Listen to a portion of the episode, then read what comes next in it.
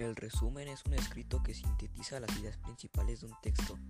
Su propósito es informar, no emitir opiniones, juicios e interpretaciones.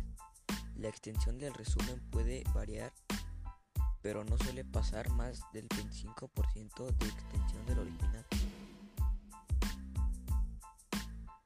El resumen es un escrito que sintetiza las ideas principales de un texto. Su propósito es informar, no emitir opiniones, juicios e interpretaciones. La extensión del resumen puede variar, pero no suele pasar el 25% de la extensión del original.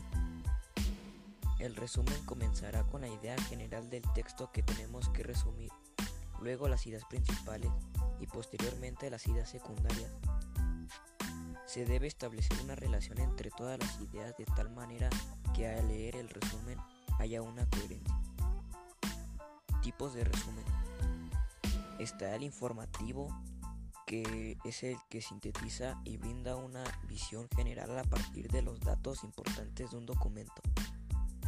Posteriormente Sivo, que sintetiza de manera profunda la estructura de un documento o de una obra literaria. Está el de investigación, que recopila información de diversas fuentes sobre, sobre un mismo tema y así como el de sinopsis y el de reseña.